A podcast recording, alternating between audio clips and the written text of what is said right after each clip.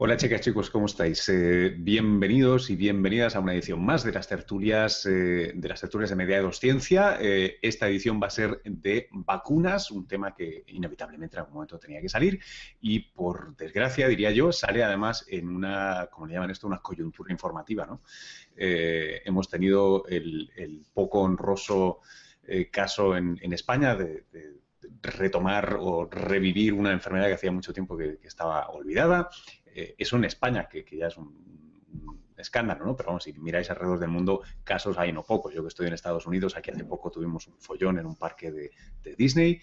Em, eh, los follones siguen eh, apareciendo por todos los lados y parece que hay un debate que, si bien lo del autismo ya poco a poco queda, en claro que, no afectaba, o al menos para una parte de la población significativa, eh, aparecen nuevos, nuevos, eh, nuevas batallas con el tema de las, de las vacunas y es una cosa bastante sorprendente. Así que vamos a hablarlo. Mm, como aquí estamos con lo del pensamiento racional, crítico, la ciencia y tal, eh, mm, os diré que he buscado a alguien que quisiera de una manera razonable y razonada participar en este debate. No digo para hablar contra vacunas, porque supongo que es un poco una, contradicción la idea de estar radicalmente en contra de hacerlo de una manera razonada, pero sí tal vez eh, poner unas dudas razonables en la mesa y tal, y a mí no me ha sido posible. Así que eh, si al menos alguien se quiere apuntar para un siguiente round, estaremos encantados porque somos gente razonable y queremos escuchar perspectivas y opiniones. Dicho esto, arrancamos no sin antes dar las gracias a Naucas, que hospeda esto, a YouTube, que lo hace posible con los Hangouts, a todas y todos los que lo seguís y demostráis vuestro amor tuiteándolo, compartiéndolo en Facebook, en YouTube y todas estas cosas. Yo soy Luis Quevedo, estoy en Nueva York ahora mismo y me conecto con dos amigos ya de, las tertulias, eh, Ignacio López Goñi, que estará en Navarra, si no me equivoco, y Lucas Sánchez, que estará en Madrid. Ignacio, ¿qué tal? ¿Cómo estás? Muy bien, ¿y tú? Buenas noches. O buenos días, no lo sé qué es para ti. Buenas tardes, buenas tardes para mí. Buenas tardes. Bueno, y Lucas, que está en Madrid. Lucas, ¿qué tal? ¿Qué tal? Buenas tardes. Bueno, eh, esto como sabéis es un poco freestyle. Aquí ah, decimos las cosas como, como, salen. Va a ser una tertulia eh, informal, eh, pero os pedimos, y estamos encantados de que por aquí por Twitter veo que ya está empezando esto, em, de que participéis por Twitter. tenemos un hashtag que es almohadilla M2 vacunas, pero vamos, si nos, si nos tuiteáis directamente a nosotros también responderemos. Dicho esto, unos minutos ahora antes de, empezar, estábamos repasando el menú de, qué íbamos a hablar. Y les estaba confesando a nuestros contertulios que una de las cosas que me ha sorprendido a mí más eh, descubrir es leer un poco sobre la historia de los conflictos sociales asociados a las vacunas, ¿no? Eh, porque a veces tenemos esta miopía ¿no? de vivir en el día a día y pensar que, que, ahora hay antivacunas o desde el paper este que dijo que la triple vírica y el autismo hay un movimiento antivacunas. ¿Qué va, señores y señoras? Eh, hay movimiento antivacunas desde principio del, siglo XIX. Eh, son cosas eh, pequeñas, pero han tenido siempre una significación política muy grande. Yo creo que con nuestros dos invitados vamos a poder reconstruir por unos minutos. Esto no va a ser una clase de historia, pero sí que es interesante saber qué fue la inmunización, cómo empieza en China, cómo llega el Imperio Otomano, eh, cómo la esposa de un embajador británico la descubre en, en Istambul eh, y lleva la práctica al Reino Unido. Y a partir de allí, bueno, la cosa deriva y tal. Eh, ¿Alguno de vosotros dos quiere tomar el testigo y, contar esta historieta? bueno, si, te parece, puedo empezar yo, ¿no?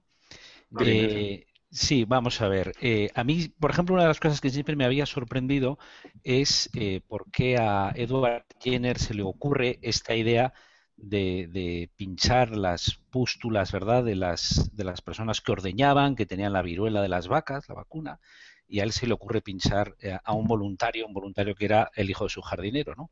¿Cómo se le ocurrió eso, no? Bueno, pues efectivamente lo que tú has dicho, ¿no? La variolización o inmunización se venía practicando en China desde hacía muchísimo tiempo, ¿no? Que consistía en pinchar un poquito unas, un poquito de viruela eh, en las personas y entonces, claro, como la viruela, como otras, como muchas cosas en la vida, ¿verdad? Como la viruela solo se pasa una vez en la vida, pues te daban un pequeñísimo inóculo y con eso, si tenías la suerte de pasar, digamos, una viruela muy, muy leve, pues quedabas ya inmunizado. El problema de esa variolización es que en un 3% lo que ocurría era que tenías la viruela y podías morirte. O sea, era una práctica muy peligrosa. Pero era lo que se venía utilizando. ¿no? Entonces eso efectivamente llega a Inglaterra, Jenner se da cuenta de, bueno, estaba ya la práctica de la variolización y entonces lo que hace es utilizar algo parecido, pero ya no con el virus de la viruela, sino con el virus de la viruela de las vacas, la vacuna, que es el que tenía en las, en las, en las manos, digamos, las ordeñadoras. ¿no? Y por eso empieza ese experimento eh, que hoy en día realmente estaría, vamos, prohibido por todos los comités de bioética, porque era una auténtica salvajada, era eh, pinchó a un, como digo, un voluntario que era el hijo de su jardinero, o sea, que no sé qué voluntario era, ¿no? Pero pinchó la, la, el virus este de las, de las vacas y luego le inoculó el virus de la viruela. Y efectivamente el niño, el niño no enfermó, lo hizo varias veces, etcétera, y fue un, un éxito impresionante. ¿no? Aunque hoy en día Mm, claro, esto también eh, nos ayuda a ver cómo, cómo eh, eh, interpretar o incluso, sí, las cosas que se hicieron hace ciento y pico años, ¿no? 200 años. Hoy en día esto estaría proscrito por todos los comités de ética. Pero gracias a aquello que hizo Jenner, pues es la única enfermedad infecciosa humana erradicada del planeta, ¿no? Con lo cual, en fin, en fin, son estas cosas que curiosas de la ciencia, ¿no?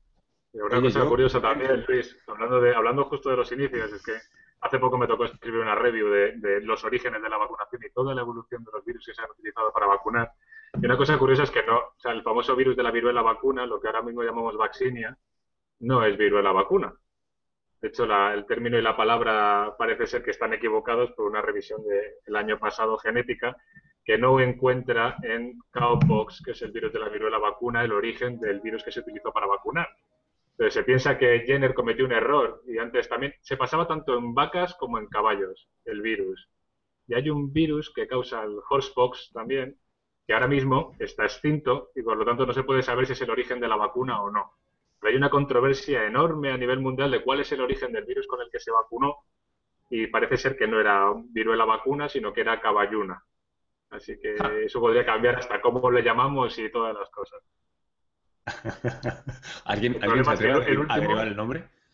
El último, el último genoma que se tiene de horsepox, de la viruela del caballo, eh, es del 30 y pico o algo así, y luego hay otro del 70, pero no se puede comparar del todo. Vamos, hay muchas dudas de cuál fue el primer virus y luego cómo se fue variando. Oye, yo en, una nota harto menos interesante, pero una cosa que a mí me ha sorprendido mucho de esto es que em, la inmunización de la que estabas hablando tú, Ignacio, eh, que, es la que se establecería ¿no? como práctica normal, era lo que hoy diríamos medicina estética. La inmunización, uno de los principales eh, motivos para llevarla a cabo era para evitar tener marcas en la cara y eran sobre todo mujeres las que se sometían a este tipo de inmunización, que se hacía, por cierto, con cortes, ¿no? Con una, eh, ¿cómo se diría? ¿Un lancet? Una... Sí, una aguja. una... Bueno, no, Con una, lancilla o algo así, no sé cómo se llama, pero se hacían con una lanceta. Luego salió a los años, sacaron una, aguja especial que era la aguja bifurcada. bifurcada. Pero que se hacía, que se hacía en la planta de los pies, para que no se viera la cicatriz se, inmunizaba por allí y entonces la idea era que no tuvieras marcas en la cara que eran muy típicas. De hecho, eso pasa ahora, ¿eh? personaje. Sí, sí. Eso pasa ahora. Cuando empezó la vacuna de Leishmania, la vacuna de Leishmania, las úlceras que hace la Leishmania subcutánea, a los, a los americanos que se iban a combatir a Irak, etcétera, etcétera, se les, se les leishmanizaban el culo para que no tuvieran luego lesiones cutáneas en otras zonas. Eso pasa hace 20 años, desde hace 20 años también, ¿no Oye, em, eh, bueno, pero, pero Luis, eh, efectivamente, eh, después de la viruela lo que te queda, lo que se llamaba el picado de viruelas, ¿no? Que te quedaba toda la cara. Pero efectivamente, aunque, aunque tú dices por razones estéticas, no hay que olvidar que también se moría muchísima gente. Además, además. Sí, sí, sí, sí. digo el tren, el tren de, cómo, de cómo esto, de cómo se quedan, se quedan con esto y se empieza a practicar. E-, esta inmunización tiene esta cosa. Lo, decía esto más que nada para compartir ahora con, vosotros eh, esta primera crisis, ¿no? Eh, hay una primera crisis que, cuando se ve que el trabajo de Jenner funciona y que la vacunación funciona, a pesar de que sea un poco precaria, claro, en una sociedad que pensad que se está urbanizando, eh, esto es muy serio y se impone la vacunación, se, obliga a, la gente a vacunar. Em, y dos detalles deliciosos para los que os guste la historia es que, uno, eh, además de los herreros y las matronas, quienes más vacunaban eran los eh, recaudadores de impuestos. Eran los que te obligaban a vacunarte. Y si no te vacunabas, habían, hay de hecho una ley que se pone en Inglaterra por la que se obliga y si no vacunas a tus niños te caen unas multas que para la gente pobre, que era la mayoría, eran exorbitantes completamente. Entonces se, fuerza una de estas eh, situaciones sociales en las que la gran mayoría de gente pobre se ve abusada por una minoría que de algún modo están diciendo, bueno, eh, en aquel entonces no se sabía, ¿no? Pero lo que hoy hablaríamos de, inmunidad de grupo, ¿no? El herd immunity, eh, de hecho se está imponiendo una carga, ¿no? Se está obligando a la gente pobre a hacer algo. Y a partir de ahí las desconfianzas son una pena, porque sí que funciona, pero inevitables. No, no, sé si hoy estamos en algo parecido, porque la mayoría de argumentos hoy día vuelven a ser casi los mismos, ¿no? Hay estas farmas que tienen tanto dinero y tanto poder, que quieren algo y no se imponen, y además si no, o, estoy fuera de lugar? Bueno, no, yo creo que, o sea, eh, eh, efectivamente el, origen mismo probablemente de los antivacunas no es como mm, hoy puede pensarse, pues, pues efectos secundarios o problemas de la vacunación, el, el bulo este del autismo, etcétera, sino más por la obligación, la, ley, ¿verdad?, que, te obliga a vacunar a todo el mundo, ¿no? Y yo creo que ahí en Inglaterra, eh, bueno, pues lo que hizo fue un, repulsivo para, para, la sociedad, decir, bueno, a mí el Estado eh, no me puede obligar a vacunarme, va en contra de mis derechos individuales. Y probablemente ahí es donde eh, más, eh, de hecho yo creo que la ley la tuvieron que cambiar porque tuvo muy, muy poca aceptación por esa razón, ¿no? Por decir, bueno, ¿quién es el Estado para meterse en mi vida privada y obligarme, ¿no? Cosa que puede abrir ahora un, debate actual, efectivamente, porque ahora con todo esto que ha pasado en la difteria en España, pues también ha habido voces, ¿no? De que, bueno, pues hay que obligar a vacunar a, los niños porque pueden poner en peligro a otras personas, etcétera, ¿no? Yo creo que eso es un debate que está abierto y que, bueno, puede ser interesante, ¿no? No sé qué opináis los demás. Lucas, ¿se, tiene que obligar? Yo creo que se tiene que obligar, yo creo que no. yo ante la, ante la pregunta se tiene que obligar es muy difícil que diga que, diga que sí. Pero yo creo que sí que el, problema que tenemos, que no es obligar, es que la comunicación que estamos haciendo muchas personas eh, científicas no está sirviendo de mucho en algunos casos. Yo creo que, de hecho, han salido esta vez por primera vez, creo que he visto que cuando ha habido una polémica antivacunas, hay varios medios, y ha habido varios artículos que han hablado más de cómo dirigirnos a las personas que no quieren vacunar a sus hijos, mm. cómo poder eh, mostrar todo este lado racional de una forma emocional, porque está claro que muchas personas no vacunan eh, haciendo que pese más lo emocional que lo racional. Entonces, yo creo que obligar siempre va a ser un error, porque va a dar mucho más de lleno en el lado emocional de una manera negativa. Hay que ver de qué manera podemos enseñarle a personas la realidad que hay detrás de las vacunas y cómo podemos proteger fundamentalmente a esos pobres niños que están desamparados y sus padres eh, no les vacunan. Yo os voy a poner un, caso que es, que es un poco personal, que hace unos años a mí me escribió un chico al blog. Me dijo, mira, eh, has escrito un artículo, escribí un artículo que se llamaba Si yo fuera padre, con muchas referencias a mucha literatura médica de por qué las vacunas eran seguras y un largo etcétera de cosas. Pero, y el tío me escribió y me dijo, mira, yo estoy con, una chica, me he casado con ella, en su momento tenía tratamientos alternativos que no les di importancia, ahora no quiere vacunar a mis hijos. Y ahora tenemos un problema grande. Y es porque yo obviamente defiendo que hay que vacunarlos, estoy informadísimo, pero toda la literatura, todo lo que estoy leyendo de personas como tú, que hace divulgación, que hace comunicación del tema de las vacunas, ah, tiene un problema muy importante y es que no tiene ningún tipo de empatía hacia las personas que son antivacunas o de las personas que tienen una opinión contraria siempre sentimos como una sensación de rechazo muy grande. O sea, de esa forma nunca la voy a conseguir convencer. ¿Habría alguna forma de que pudiéramos ir a un café a tomar algo contigo? Además, me acuerdo que decía, no, incluso si hay que pagarte algo, te digo, no, no, ¿sabes? pero que haya una forma en la que no sea tan agresiva la comunicación de que vosotros tenéis la razón y ella no, que haya una forma de la que ella pueda entender que toda la verdad que hay detrás, pero la forma en la que se escribe muchas veces genera más rechazo que otra cosa. Y fue una cosa que a mí me hizo pensar muchísimo y que esta vez es la primera vez que veo que hay una reflexión profunda en muchos medios de hay que hacer algo para llegar realmente a esa gente. Y no creo que sea obligado. Sí, yo, yo estoy, estoy de acuerdo, ¿no? Porque efectivamente la obligación de puede, puede, eh, puede llevarte al, al, sitio contrario, ¿no? Es decir, porque la gente se puede acabar sintiendo como, como ganado, ¿no? Es decir, tú los pones a todos ahí y venga, a vacunarlos, ¿no? Yo creo que hay que utilizar más eh, la divulgación. Es una pena que si uno pone en Google, por ejemplo, antivacunas, le salen millones de entradas. Y si tú pones en YouTube antivacunas, te salen miles y miles de vídeos eh, antivacunas, ¿no? Es decir, ahí eh, podríamos decir que en Internet eh, nos han ganado la batalla, ¿vale? Y eso es una pena, ¿no? Yo creo que lo que hay que hacer es razonar, eh, intentar efectivamente explicar bien las cosas y si en algún momento, que no es la situación en España, por supuesto, pero si en algún momento hay un momento, eh, hay, hay, una situación, pues, pues efectivamente, de, que aumenta algún tipo de epidemia, etcétera, por alguna razón de estas, más que la obligación siempre se pueden utilizar métodos más, eh, hombre, que es una obligación entre comillas, ¿no? Si tú, por ejemplo, dices, si usted quiere llevar a su niño a una guardería pública, pues presénteme la cartilla de vacunación. No es obligatorio, pero si usted quiere ir a una guardería pública, pues el niño tiene que estar vacunado, ¿no? Es decir, antes que llegar, antes de llegar a una, a una ley, ¿verdad?, que obliga a todo el mundo a vacunar, yo creo que hay otras, otras maneras en las que en las que habría que hacerlo. luego otro problema también que tenemos son los medios de comunicación. ¿no? A mí me ha sorprendido mucho ahora en España estos días, eh, es decir, cómo eh, en, determinados debates bueno, pues cómo se invita a gente antivacunas y se les da gran cantidad de espacio televisivo incluso cuando son una minoría y cuando, por ejemplo, si un señor te sale diciendo que es muy bueno, pues en fin, el emborracharse o es muy bueno el tabaco para la salud, pues probablemente no se le diese tanto espacio televisivo, pero te salen algunos eh, charlatanes de estos y a veces copan la televisión, ¿no? Eso también es sorprendente, ¿no? Sí, de hecho hace poco decían eh, compañeros míos que te, comentan y dicen, oye, que a pesar de que haya una persona, que un, niño que ha tenido un problema, esto, esto de cara a las personas que para defender la vacunación va a venir muy bien, ¿no? O sea, diciendo un caso público de unos padres que no vacunan a sus hijos y tienen este problema.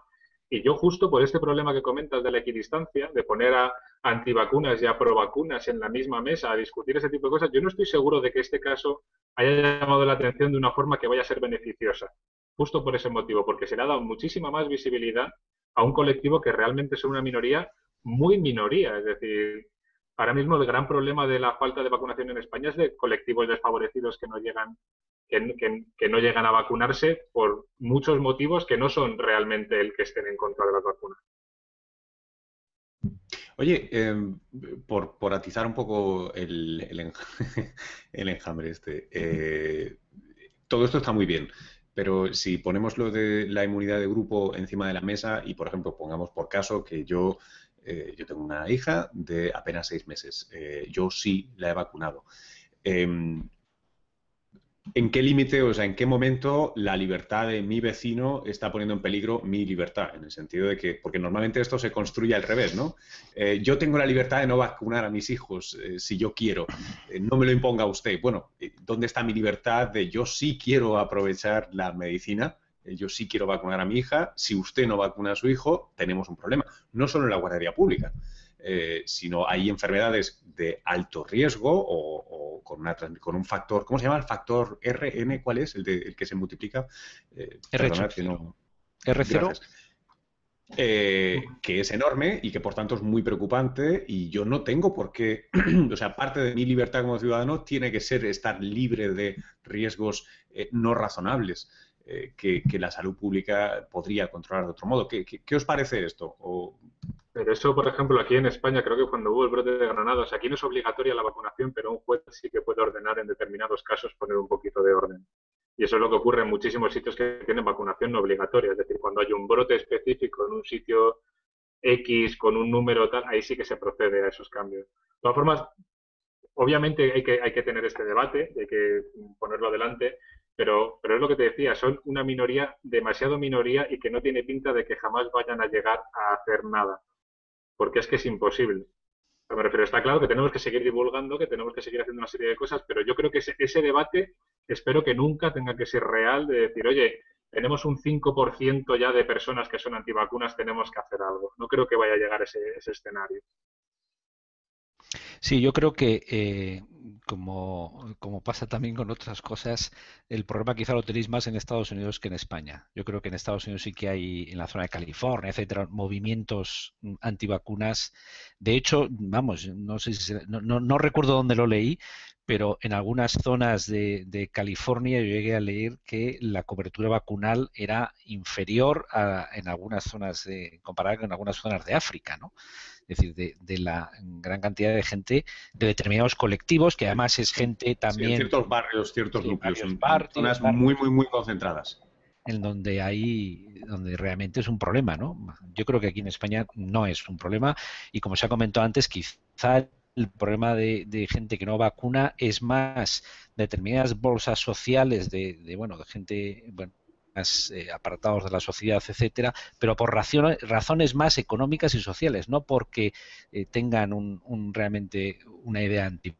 Me parece a mí. ¿eh? Igual resulta que al final nos, nos sorprendemos con, con, datos, pero a mí me parece que no hay un movimiento muy potente, ¿no? Sí, aquí, aquí funciona al revés. ¿eh? Aquí lo que apuntabas es aquí no es la gente sin recursos. Aquí al revés. A más educación y más recursos, eh, o sea, esos, esos eh, bolsillos de esas zonas concentradas de, gente donde ves poco índice de vacunación, normalmente es consciente, es informado, es a su manera, ¿no? Pero es, pero son decisiones muy, muy, muy serias, lo, que complica mucho el problema, ¿no? sí. Pero bueno, leo, por ejemplo, aquí al, al mismo tiempo en el Twitter, ¿no? Que está poniendo alguien que eh, bueno, que por ejemplo hacen la comparación con el cinturón de, seguridad del coche, ¿no? El cinturón de seguridad del coche es obligatorio, entonces ¿por qué no obligar con las vacunas, ¿no? Bien, eh, no lo sé, yo insisto en que la obligación puede hacer que la gente se sienta un poco como el ganado y puede ser contraproducente. Yo creo que iría por otras mm, medidas, ¿no? Pero efectivamente, bueno, eh, podemos llegar a tener un problema, ¿no? Es como tú has comentado antes, si, eh, que yo creo que también ha habido casos en Estados Unidos de, niños, por ejemplo, que tienen una, algún tipo de inmunodeficiencia y que ellos por esa enfermedad no pueden ser vacunados. Claro, si están en una guardería donde haya otros niños que no se vacunan y, efectivamente se pierde esa inmunidad de, de, grupo, pues puede ser un problema, ¿no? Entonces, en ese caso, ¿qué pasa? ¿Eh? Eh, ese niño, eh, es decir, la idea es que cuando tú te vacunas no solo te estás protegiendo a ti mismo, sino que estás protegiendo a otros. Y esa protección muchas veces es mm, los más débiles, otros niños, otras personas enfermas los más ancianos. ¿no? Oye, em, vosotros eh, pensáis, déjame ponerlo de otra manera, porque hay gente que, cuando duda, no, no, vamos a entrar en el tema del autismo porque creo que eso se ha está, está agotado eh, ese, ese, tema, creo, si me dais vuestro permiso. Sí.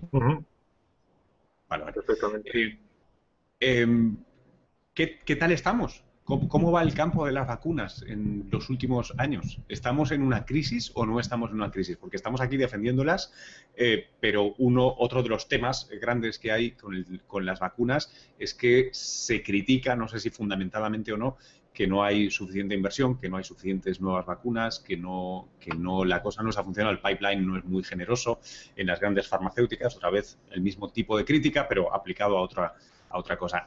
¿Esto es así? Yo siempre digo, cuando, cuando me toca dar alguna charla de, vacunas o de seguridad de vacunas o de desarrollo de nuevas vacunas, siempre pongo la, la lista que tiene Wikipedia de las veintipico primeras y ves cómo está, ¿no? Desde principios de, del siglo pasado, cómo salieron todas las vacunas. Y yo siempre digo que es el, el greatest hits, como los discos de los, de los artistas, que más tortura nos trae a todas las personas que desarrollamos vacunas. Porque todo el mundo te dice, mira, 1900 tal, 1900 cual, 1900 no sé qué, no sé cuánto tal, y llegamos a un impasse que es como, con perdón, ¿qué coño estáis haciendo vosotros ahora en los laboratorios? ¿no? Porque hace tantos años tenemos el VIH, tenemos malaria, tenemos tuberculosis, tenemos, empiezas y no acabas un montón de enfermedades que no estáis consiguiendo salvar. Ah, el problema siempre es que las, vacunas que estamos intentando desarrollar ahora, en gran medida, muchas de ellas eran las, son las vacunas más difíciles, por decirlo de alguna manera. Y hace falta, digamos, un esfuerzo de comunicación muy grande para explicar en cada caso por qué no hay, por qué no hay una vacuna contra el SIDA, por qué hay tantos problemas con la malaria, qué dificultades tiene la leishmaniasis, qué pasa con el ébola. ¿Por qué con el ébola salió una vacuna tan rápido, por ejemplo, en tan poco tiempo? Cada, enfermedad, cada microorganismo tiene unos requerimientos y enseñar al sistema inmunológico a combatir a cada bicho que es tan distinto es muy complicado. Y creo que nos hemos, actualmente hay unos avances impresionantes en muchos campos. Estamos, creo, en la cuarta generación de vacunas, si no ha llegado a la quinta y no me he enterado yo esta semana, y, cada vez es más complicado porque los patógenos son más complicados. Sí, y otro, sí, y otro factor también que yo creo que es hacia donde ahora se está eh, investigando también es las vacunas para la gente mayor, porque claro, nosotros estamos pensando siempre en las vacunas de los niños, porque son los que tienen el sistema inmune todavía en desarrollo, etcétera, ¿no? Pero no cabe duda que conforme eh, estamos en una sociedad en la que cada vez vivimos más, eh, lo que nos estamos enfrentando es las personas mayores también empiezan a tener un sistema inmune debilitado, con lo cual ahora hay que investigar y se está investigando ya en vacunas para personas mayores, porque pueden tener otro tipo de, bueno, te pueden volver otro tipo de infecciones, otros problemas de su sistema inmune que también por la edad pues está debilitado, ¿no? O sea que es otro de los retos. Hmm. Bueno, yo creo que de todas formas también tenemos un problema con que a partir de los, yo creo que los, casi antes de que saliera, de que emergiera el VIH, teníamos una sensación de seguridad médica impresionante. De hecho, a, día de hoy a la gente se sigue extrañando de que haya patógenos de los que no nos podamos vacunar para siempre. O por qué tengo que darme de una vacuna tres dosis y de otra solo una. Y por qué en la que acaba de salir, o sea, tenemos muy, muy poco arraigado el concepto de que cada enfermedad es distinta, cada microorganismo es distinto y que cada vacuna es distinta. Yo tengo una, propuesta un poco distópica que, haceros. Estaba pensando en lo que decía antes Ignacio. Em, esta idea de, sentirnos como, como el ganado, nos van a vacunar y no nos gusta. Em, y yo de repente le estaba viendo una virtud a eso. Déjame que te cuente a ver si te convenzo. Em, mira, uno de los motivos más grandes para la mayoría de padres, al menos los que yo he conocido aquí alguno y, les he escuchado hablar y, y escribir algún artículo, de los que son antivacunas, pasa por, eh, ¿sabéis el, dilema este moral de, estás en un puente y hay un tren que va a atropellar a una persona, ¿no? Y tienes el paso a nivel. Y en el otro rail, perdona, va a atropellar a cinco personas. Y en la otra vía hay una persona. ¿Qué haces? ¿Le das o no le das? ¿Os suenan este tipo de, dilemas morales? De, bueno, no es lo mismo tener agencia que no tenerla. No es lo mismo no hacer algo que hacerlo. Entonces, con los padres, el gran problema es que el, el, el 1 por mil, el 1 por cien mil, el 1 en un millón, que sí se sabe que tiene efectos secundarios y puede tener un cierto riesgo y que todo el mundo en su sano juicio de una manera razonable en salud pública aceptaría, el padre que lleva a su niño a darle la vacuna, eso es muy jodido. O sea, yo, yo no sé si a vosotros os ha pasado, a mí me ha pasado. Yo estoy convencido de las vacunas, yo le he puesto vacunas a mi hija, eh, pero la verdad es que estaba nervioso. estaba nervioso porque sé que hay efectos secundarios y sé que es un tema estadístico. Entonces, no tiene por qué no tocarme a mí, ¿vale? Sé que es lo responsable, pero no tiene por qué no tocarme a mí. Ahora voy al punto. Eh, tal vez precisamente si fuera algo obligado eh, por ley, por el Estado, y además, se le, por tanto, se disculpara a los padres, porque es obligado, diluyeras gran parte del efecto antivacunas, macho. Em, ¿Qué, os parece este planteamiento? Yo creo que diluirías la primera, diluirías el primer, el, primer segmento de personas que sí que necesitan lo que tú dices. Es decir, yo dejo la responsabilidad en el Estado, vacuno a mi hijo, ellos lo han matado si pasa algo malo, ¿no? O ellos le causaron este efecto, o etcétera, etcétera. Yo creo que ahora, mismo a los, los, padres que están en la situación que tienen con su niño con difteria, les pasa, les pasa lo contrario, ¿no? Es decir, si lo hubieran vacunado al crío, es lo oficialmente establecido porque científicamente ya te están demostrando eso. Si ese niño muere es mi culpa porque no le he vacunado. Yo, yo creo, estoy de acuerdo contigo, me refiero. Creo que habría un efecto, por un lado, positivo de prohibirlo. O sea, de prohibirlo, de, obligarlo. Porque sí que realmente quitarías parte de la presión a un padre de tener que elegirlo. Pero como cualquier cosa que te prohíban o cualquier cosa que te obligue, que haya que sea bueno, no sé yo, tampoco.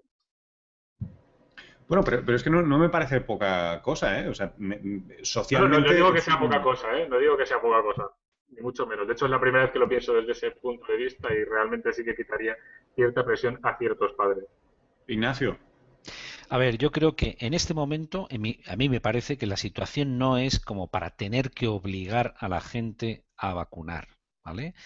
Eh, no creo que no creo que estemos en una situación así de gran peligro. Otra cosa distinta es si me dices, bueno, pues mira, es que se nos ha ido de las manos alguna infección, efectivamente empieza a haber una epidemia y entonces ya por motivos de salud pública general hay que obligar. Eh, bueno, pues en esos, pero, pero tiene que ser un caso muy concreto, de, digamos, de, salud pública general. En este momento yo creo que no, no hay que decir, alarmar a la gente diciendo, bueno, es que esto se nos puede ir de las manos y entonces eh, no. Ha habido algunos casos puntuales, como se ha comentado antes, en Granada hace unos años, donde hubo un pequeño foco y bueno, pues un juez dijo, señores, aquí todo el mundo se vacuna en, este colectivo. Bueno, pues ya está. O sea, hay pequeñas herramientas para poder hacer esto, ¿no? Y luego, como digo, eh, se pueden hacer medidas eh, coercitivas más, bueno, pues si usted quiere llevar a la guardería, calendario vacunal. ¿no? O sea, yo creo que no hay que llegar a esos extremos de momento. Es verdad que por otra parte también es curioso que uno dice, bueno, yo por ejemplo tengo un perro, ¿no? Eh, y a mí me obligan a vacunar al perro contra la rabia. ¿Eh? Eh, si lo quiero dejar en una guardería de perros, lo primero que me piden está vacunado, ¿vale? Y no solo eso, sino que me pueden poner un multazo de casi 2.000 euros si no llevo la cartilla de vacunación de mi perro, ¿no? Entonces, en ese sentido, bueno, uno puede decir, oye, eh, ¿y por qué el perro es obligatorio y los hijos no? O sea, yo entiendo que aquí hay, o sea, que es un problema, que es un dilema, pero en mi opinión, en este momento no está la situación como para, para obligar y que puede ser, insisto, yo creo que puede ser contraproducente en este momento, porque te puede, decir, tal como es la sociedad hoy en día, en fin, eh, te puede, te puede, se te puede explotar delante de las manos y, crearte todavía mayor eh, potencia del colectivo, el colectivo antivacunas, ¿no?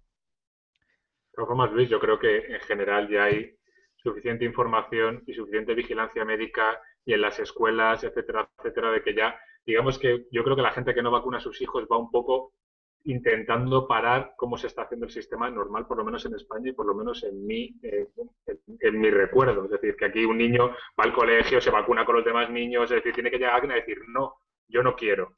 O sea, que ya digamos que está completamente favorecido, que obligarlo no creo que favorecerá mucho más eso, esa sensación de que no tienes que elegir justo en cada caso.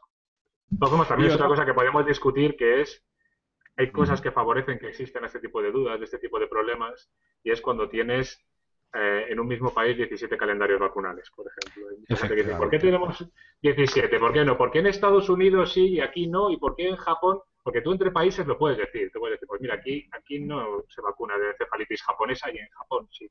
Hay, hay determinadas cosas que dicen, hay, hay enfermedades que sí que pues, en Alemania, en Alemania tiene una serie de problemas que no tenemos nosotros aquí y unas vacunas que ponen que nosotros no. Pero dentro de España, 17 calendarios vacunales no tiene ningún sentido. Entonces, cuando empiezas a ver que se supone que la gente que está allá arriba, que manda, que piensa y que tiene que organizar todo esto, no lo sabe organizar, empiezan a aparecer una serie de dudas que no tendrían que estar. Entonces, yo creo que ya va siendo hora también de que está muy bien que aquí cada uno tenga sus diferencias, pero en calendarios vacunales debería de haber un consenso. O sea, estamos planteándonos si obligamos o no obligamos a, nuestros, a, los, a los hijos de los españoles a vacunarse y en cada sitio tendría una obligación de un número distinto. Sería un poco mm. ridículo. yo, solo, sí, yo suelo decir... Sí, suelo decir en, broma, pero vamos, porque es verdad es que los, vamos a ver, los virus y las bacterias no son nacionalistas, ¿no? Tú no tienes la viruela vasca y la viruela catalana y la viruela navarra. Pues mira, no, no, no. Es decir, los virus no, no, no tienen fronteras, ¿no? En territorios como puede ser el Estado español, ¿no? Con lo cual, efectivamente, el, lo del calendario vacunal es, vamos, es una demanda, pero, pero común, eh, inmediata, ¿no? Sí, yo por lo que estáis comentando, supongo que la única medida razonable sería aplicarlo al espacio de Schengen, porque la idea es que, como no vas a detener a nadie para preguntarle si está vacunado o no, tendrías que tener algo coherente dentro de un espacio donde la gente se mueve sin pasar controles. Bueno, lo que pasa es que, como, como se ha comentado, eh, o, sea, depende, o sea, algunos países sí que puedes tener alguna peculiaridad. Por ejemplo, yo entiendo que en España, por ejemplo, pues igual el calendario vacunal en Ceuta y Melilla pues tenga algunas peculiaridades respecto a la península, ¿no? ¿Por qué? Bueno, pues porque está en un territorio donde puede tener acceso a otras enfermedades que es más, más raro que estén en España, ¿no? O sea, que sí que hay algunas peculiaridades en algunos países, pero en un territorio tan pequeño como puso en España no tiene sentido, ¿no? Hmm. Oye, em, conectado, pero, pero cambiando un poco de tema. Eh, ¿Vosotros creéis que, volviendo un poco a lo que hablabais de estrategias de comunicación y tal, ¿no? Em, una de las cosas que me planteo es, ¿creéis que porque no se habla más abiertamente de los efectos secundarios, eh, ¿no? parece como que se minimizan un poco, eso genera eh, sospechas? Eh, yo me lo he encontrado a veces en, los tres o cuatro que conozco antivacunas que enseguida saltan a, pero mira, mira, mira, ¿no?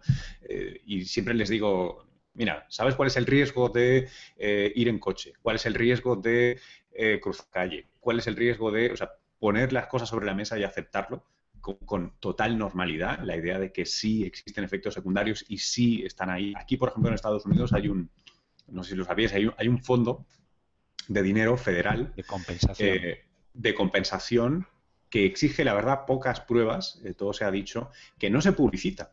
Eh, no se publicita, es, no es secreto, pero no se publicita en ningún sitio eh, y sirve para, eh, para, denuncias que no siempre están relacionadas con eh, directamente, ¿no? O sea, sabéis que la cosa es que a veces para no liarla y en situaciones en las que no se puede dirimir si, la responsabilidad o, hay una causa clara en la vacuna o no, simplemente hay un fondo de compensación, se compensa y chao, adiós. Y ese es el sistema que tienen aquí. En España, la verdad que no lo sé. ¿Hay un fondo de compensación?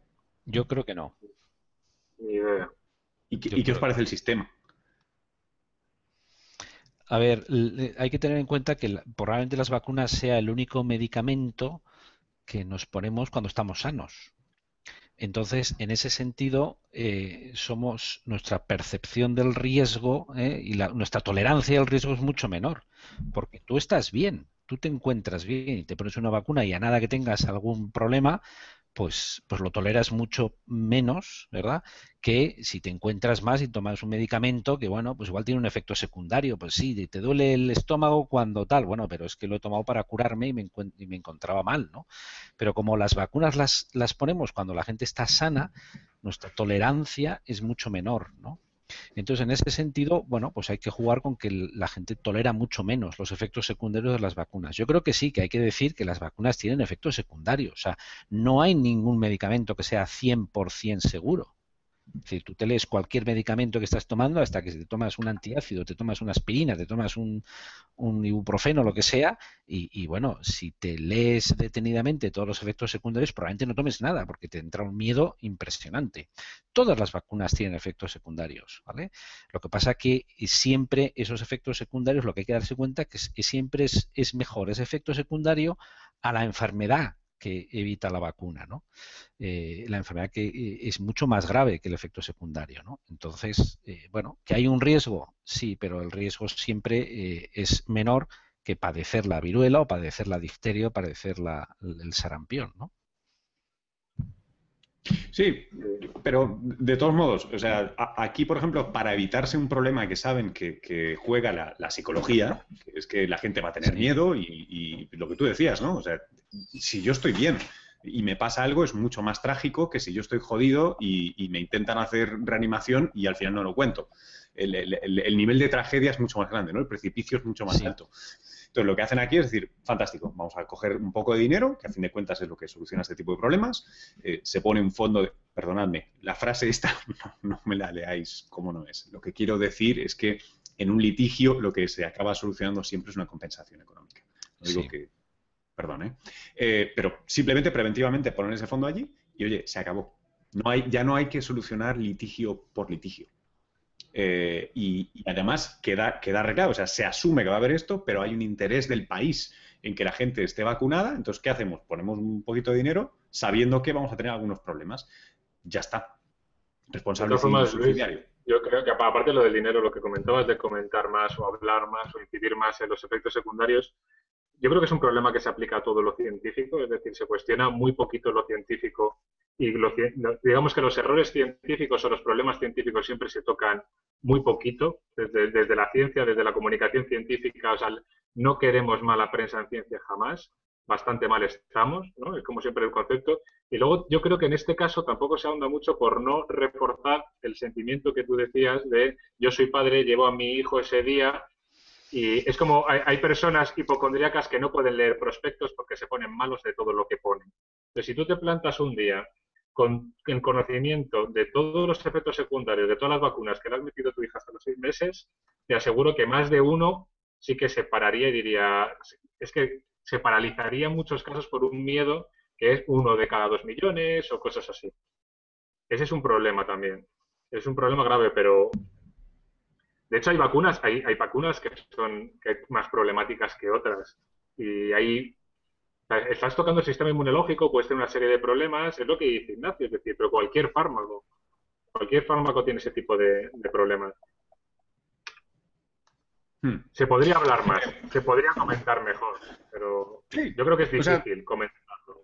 Bueno, pero es como el tema de los antibióticos. También hay, conocemos personas que, eh, bueno, pues son eh, alérgicas a la penicilina y no lo sabían y al segundo chute de penicilina, pues el pobrecito se ha muerto. Pero no por eso vas a decir los antibióticos son malos, ¿no?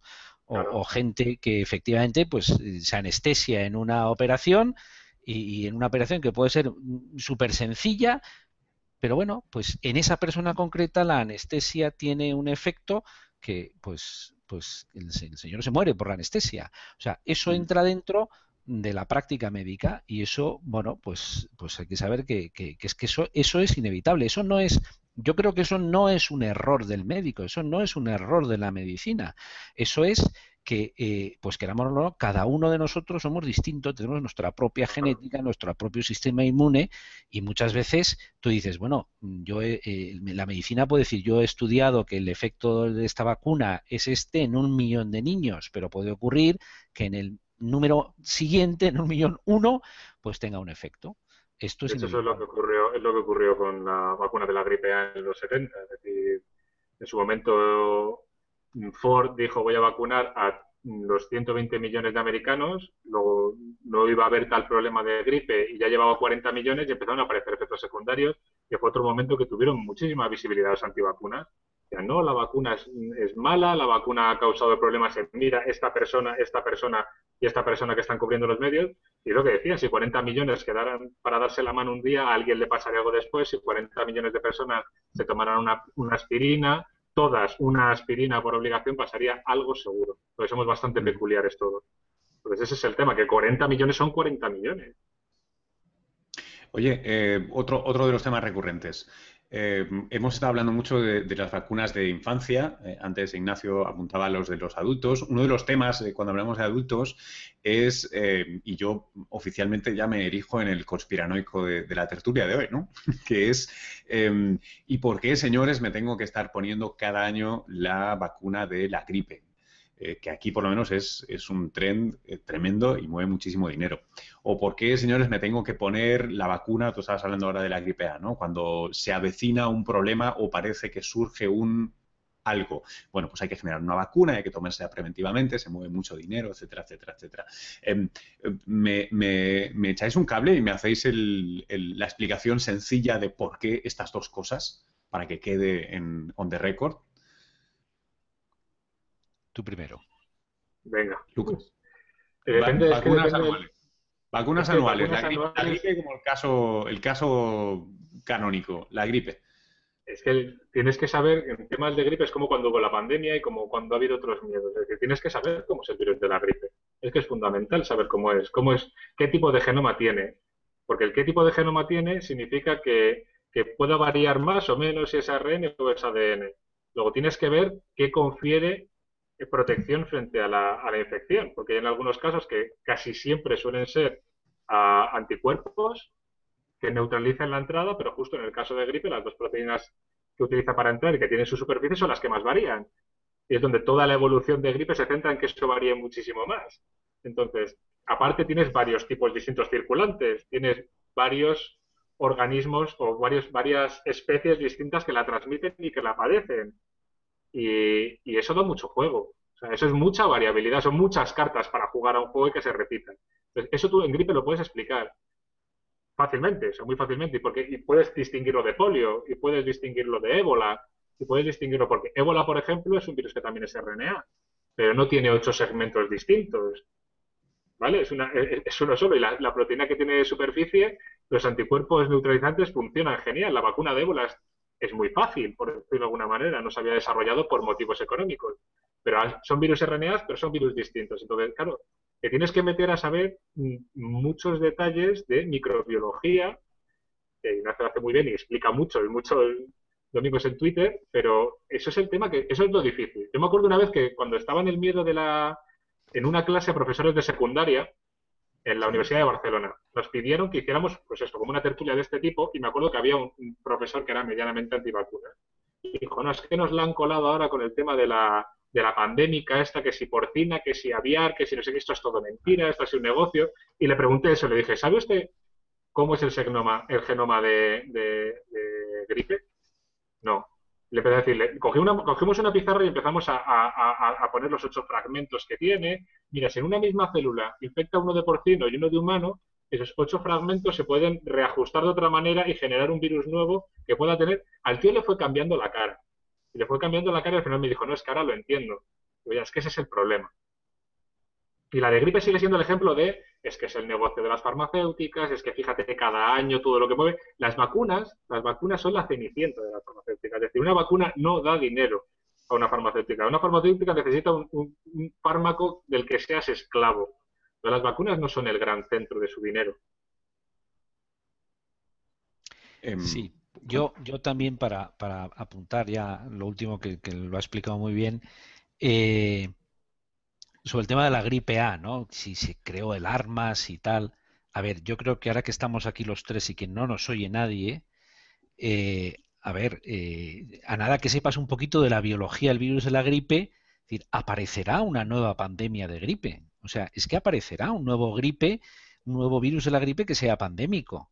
Probablemente no tan grave como la de 1918, la famosa gripe española. ¿Pero por qué? Porque la situación nutricional nuestra es distinta, porque ahora tenemos antivirales, porque hay vacunas, porque tenemos antibióticos para los, los posibles efectos secundarios de la gripe, etcétera. La situación es distinta, pero que aparecerá un nuevo gripe, un nuevo virus de la gripe pandémico, yo estoy convencido de que sí. ¿Eh? Lo que pasa es que, claro, esto lo decimos aquí que no se entere nadie, porque si no puede crear una alarma, etcétera. Pero por eso hay centros centinela por todo el planeta, de vez en cuando tomando muestras de gripe y viendo cómo, cambian esos, esos virus y cómo aparecen. Otra cosa es que, bueno, pues que quizá cuando empieza un virus de estos, la crisis no se gestiona bien, o bueno, esto ya no lo sé, pero que aparecerá un virus pandémico, yo estoy convencido de que sí.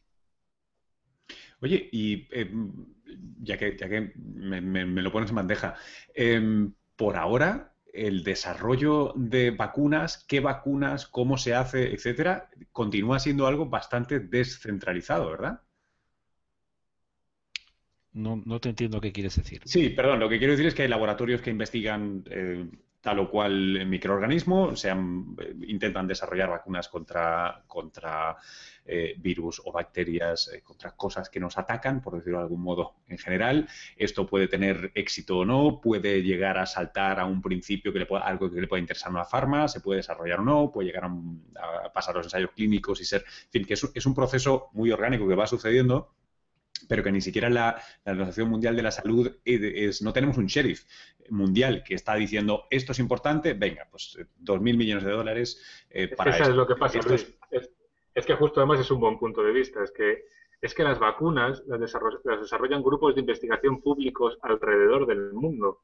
Es decir, esto no es una. Si, si fuera una estrategia un poquito más. Uh, digamos, financiera, si fuera dirigida por farmacéuticas, que es lo el miedo que tiene la gente, sería distinto. Pero ahora mismo, para que tú te, hagas idea, ahora frente al SARS, por ejemplo, que en el PNB tenemos un laboratorio sacando vacunas, implica laboratorios que llevan toda la vida trabajando en coronavirus, que luego se dedican a intentar ver cómo diseñar una vacuna y a sacarla en esfuerzos que ellos mismos montan con otros laboratorios del mundo y otras alianzas para conseguir sacar candidatos vacunales que prueban y que luego cuando ya llevan unos estadios altos y caros que ellos como centros públicos no pueden pagar, acuden a las farmacéuticas o acuden en algunos casos cuando puede a la, a la OMS para que ponga y mueva y participe, etcétera, etcétera. Pero es que es así, es que, es que la, la búsqueda de vacunas, todo el desarrollo desde el principio está hecho por laboratorios públicos. Con una financiación muy, muy, muy, muy baja. Y, ahí está mi cosa. ¿Vosotros creéis que si la OMS, en lugar de entrar eh, en la fase cuando es necesario, o, parece que es necesario, entrara mucho antes, hubiera una estrategia eh, más. Pero hay estrategias, ¿eh? planificada, Pero hay estrategias, lo que pasa es que tampoco puedes, tampoco tiene una operatividad muy grande. Es decir, tú puedes montar una estrategia muy bien atada si tienes dinero para mantenerla. Si tú dijeras, vale, voy a hacer pues lo que está haciendo Billy, la, Melinda Gates eh, Foundation, la Fundación Gates, que es decir, voy a destinar este pastón y voy a organizar a los mejores grupos internacionales y voy a ir solucionando el problema punto a punto. Entonces, ahí sí que tienes esa capacidad operativa de, de, porque estás dando el dinero activamente y estás dirigiendo cómo se va a hacer y estás haciendo, de hecho se hace así. Y luego se miran entre los grupos y se puntúan y se cae gente y entra gente nueva y eso está organizadísimo. Ahí que no te quepa duda que hay organización, pero siempre y cuando hay grandes fundaciones poniendo un dinero. Ok, bueno. Eh, o sea, mi, pregunta era por si, bueno, si, si, este modelo crees que funciona, entonces necesitamos más, más dinero ahí o más fundaciones parecidas o... Sí, más dinero. Siempre se necesita más dinero y sobre todo yo creo que se necesita también esfuerzos, esfuerzos más a nivel clínico. No, no, pero a nivel clínico es la importancia. Hay que proteger un poquito más las fases clínicas. Ahí es donde realmente llegan... ¿Perdón? ¿Qué, significa protegerlas? es que las fases clínicas, tú llegas a un momento de desarrollo de una vacuna, que llegas a un momento, esta por lo menos es mi percepción personal de unos años trabajando en el mundo, de que tú generas un candidato y llegas a un momento en el que no puedes seguir más. Llegas a una fase en la que dices, esto funciona en modelos animales, se va a quedar en un congelador, a no ser que una gran farmacéutica pague su desarrollo. Que hmm. encuentras una que lo haga, sale adelante. Que no, se queda en un congelador. Y eso pasa en muchas, en muchas ocasiones. Entonces, hay una, digamos que hay que hacer un esfuerzo también en intentar introducir en la clínica de una forma independiente las vacunas. Pero esos ensayos son tan caros que prácticamente en muy pocos casos se puede. Pero ahí sí que es donde nos quedamos solos. Es decir, tú puedes desarrollar una vacuna hasta llegar a un fase 1 de ensayo clínico en humanos. A partir de ahí es el, el negocio el que sigue, decide si sigue adelante o no. Hmm. Y es donde tu estrategia, tu, todo lo que tú pudieras montar a nivel mundial necesita el dinerazo. Cuando llega el, apoyo serio, es el que falta. Con muchos matices en lo de serio. Me refiero serio en cuanto a la cantidad. Sí, pero llegamos a un tema que, se discute no solo en vacunas, sino en muchas otras eh, temas de salud pública, ¿no? Que es, llegamos a ese impasse donde quieres que alguien con un motivo de de provecho económico lo desarrolle, que es fantástico, o sea, es, un buen, es un muy buen sistema, pero hay veces que como no le ponemos, ¿no? Son, no le ponemos un valor concreto a los costes de no haberlo desarrollado, pues no se acaban desarrollando. Y, por eso tenemos eh, los problemas que tenemos con las enfermedades olvidadas, etcétera, donde por cierto vosotros, y sobre todo tú, Lucas, creo que tienes bastante experiencia. Eh, sí, o sea, yo te digo, hay candidatos en enfermedades, en leishmaniasis, en malaria, y hay enfermedades, muchas enfermedades para el tercer mundo que que hay varios candidatos que costará sacarlos adelante. Es decir, en el caso de la leishmaniasis, esto es, esto es horroroso, pero tenemos la suerte de que afecta también a los, a los perros. Entonces, la vacuna veterinaria ah, da mucho dinero también, entonces sí que se hacen intentos de sacar muchas más investigaciones adelante, pero es así. Hmm. Esa es la parte a la que sí que se podría proteger un poquito más. Em, como nos acercamos a la hora, eh, os quería pedir eh, los retos pendientes en cuanto a las vacunas. Hemos hablado mucho de los problemas de comunicación, ahora estamos hablando de desarrollos de nuevas vacunas. Eh, ¿qué, pensáis que son los temas más relevantes e importantes en este, en este ámbito? Bueno, yo lo he comentado antes, las, todo lo que es investigación, las vacunas en, gente mayor, el tema de las vacunas en las embarazadas incluso, para prevenir antes de que nazca el niño. Y luego las vacunas, nuevas vacunas, eh, nuevas estrategias vacunales, ¿no? Pues vacunas DNA, vacunas de subunidades, etcétera. Y yo creo que los tres grandes retos que son SIDA, eh, malaria y tuberculosis, ¿no? que juntos son millones de personas las que están afectadas y que eh, probablemente por, por, la biología de cada uno de esos parásitos, que es muy complicada, ¿eh? pues todavía es, es muy difícil eh, obtener vacunas ¿no? de esos tres parásitos, esas tres enfermedades. Oye, ahora, ahora que, y, ahora, ahora te doy la palabra, Lucas, pero ahora que has citado esto, eh, la verdad que no, no, no, hemos sacado malaria, por eso todos esos temas que, se ha hablado en muchas ocasiones, pero em, creo que era, eh, no quiero meter la pata, sí, hoy en, mi página de, Facebook alguien me decía, pero bueno, ¿cómo, ¿cómo puede ser esto? ¿Y el trabajo del doctor Patarroyo?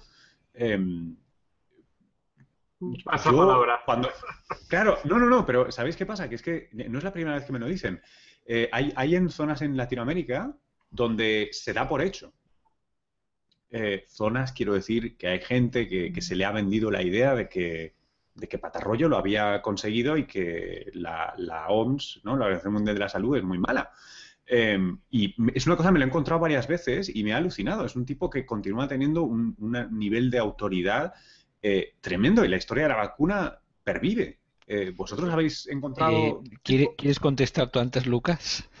Yo te dejo si quieres a ti primero, no pasa nada. No, es que, a mí me da, es que a mí me da la risa. Mira, te voy a poner un ejemplo, Luis, te voy a poner un ejemplo del problema que significa yo sí, cuando, he tratado con periodistas y cuando he colaborado en periódicos... Se he puesto muy nerviosos, ¿eh? el tema tiene... Yo siempre digo, siempre decía al principio que como que los, los, científicos y los periodistas tenemos un trato muy raro, ¿no? Y lo sabes, ¿no? no levantar los teléfonos, no hablar en prensa y tal. Yo me acuerdo que siempre que empecé a hablar con periodistas, decía, no, es que sois muy pesados, es que lleváis mucho, y me decían, oye, más pesados son algunos científicos que cada vez que hacen cualquier tontería nos llaman para darse mucho autobombo, ¿no? Por ejemplo... Eh, por ejemplo, eh, por ejemplo, Patarroyo, hace poquito, hace muy poquito, ya no te hablo de tan lejos, ¿eh? Salió, a mí me llamaron de una redacción de un periódico para decirme, oye, Lucas, que se ha publicado, era una review, ¿eh? No era un artículo normal, era una review. en una revista de química que había desarrollado una forma para desarrollar eh, vacunas. Pero como si te digo que nosotros en el laboratorio que utilizamos el virus vaccine y le metemos genes, es como si fuera el sistema para, hombre, si me das genes de cualquier microorganismo, te genera una vacuna frente a lo que quieras. Y si te fijas en el historial de nuestro laboratorio, hay vacunas para hepatitis, lesmania, malaria, VIH, todas realizadas de una forma similar. Nosotros no llamamos a prensa para decir hemos descubierto un mecanismo para desarrollar una vacuna frente a las 571 enfermedades infecciosas. ¿Vale? Entonces, esa, investigación se vendió así cuando no lo era, es decir, vale, tendría la potencialidad de hacerlo, pero no es así. Claro, a mí me llaman y me dicen, es que está en, un buen paper. Cuando fui al paper, lo leí digo, efectivamente, o sea, es un buen método para desarrollar vacunas. Patarroyo investiga. Yo no voy a decir aquí, y menos delante de toda la gente que nos escucha, de que es un investigador que no haga una buena investigación. Otra cosa es lo que uno hace y lo que uno vende de la investigación que ha hecho. Y ahí, mi valoración personal es que en, el caso de Patarroyo hay un problema en su momento también dijo que tenía una vacuna frente a la malaria. En la OMS lo recibieron con una alegría tremenda. Dijeron, vale, eh, vamos a probarlo. Y no tenían protección. Y no funcionaba. Y fue un gran bluff lo que ocurrió con Patarroyo. ¿Qué es lo que pasa? Que un caso, yo creo que en este, tipo de cosas como de protagonismo, puede, una vez más, generar un problema muy grande. Eh, ¿Conoces a Duisberg, Peter Duisberg? Era uno de los mejores retrovirólogos que había en el mundo cuando salió los primeros casos de VIH. Un tío experto en, retrovirus en, y coge el y dice que el VIH que no causa SIDA, que no existe, asesora a políticos como en Beiki en Sudáfrica y causa el problema que tiene Sudáfrica ahora mismo.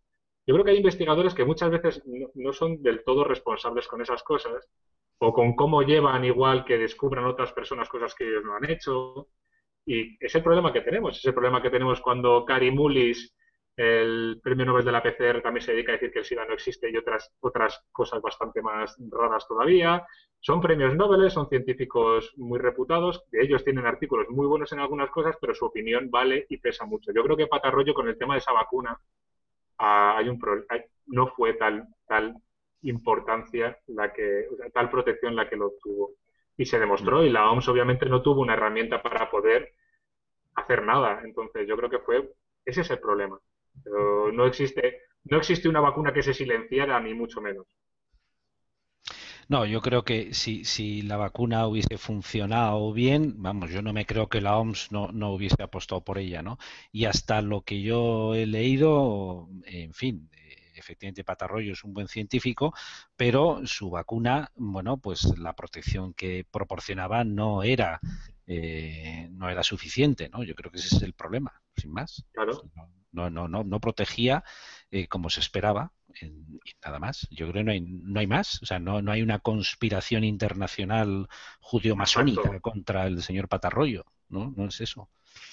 Yo te digo que es que el problema, de, el problema en este caso es que Patarroyo ha estado muchísimos años haciendo muy buena ciencia y yo creo que la sigue haciendo. Entonces, yo creo que es ese problema, que juntas dos cosas que son muy distintas y de repente pasa lo que pasa.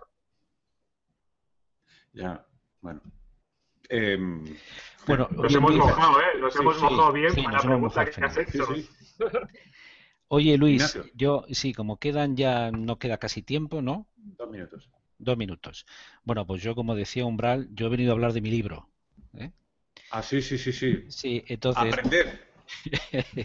no, vamos a ver, es que eh, hay con una con una muy buena amiga mía que es Ollana Iturbide, yo creo que este verano ya por fin sale un librito dentro de unas guías de salud que se va a llamar así, las vacunas funcionan y, bueno, yo, en fin, pues yo vengo a hablar de mi libro, ¿no? Yo creo que es un librito muy sencillo, muy divulgativo y que lo que quiere hacer es un poquito, bueno, pues esa contrarrestar toda esa campaña efectivamente eh, tan mediática de los antivacunas, pues con unos argumentos también muy muy sencillos, ¿no? Yo espero que salga este verano y lo que hay que hacer es estar atento en las en las redes, ¿no?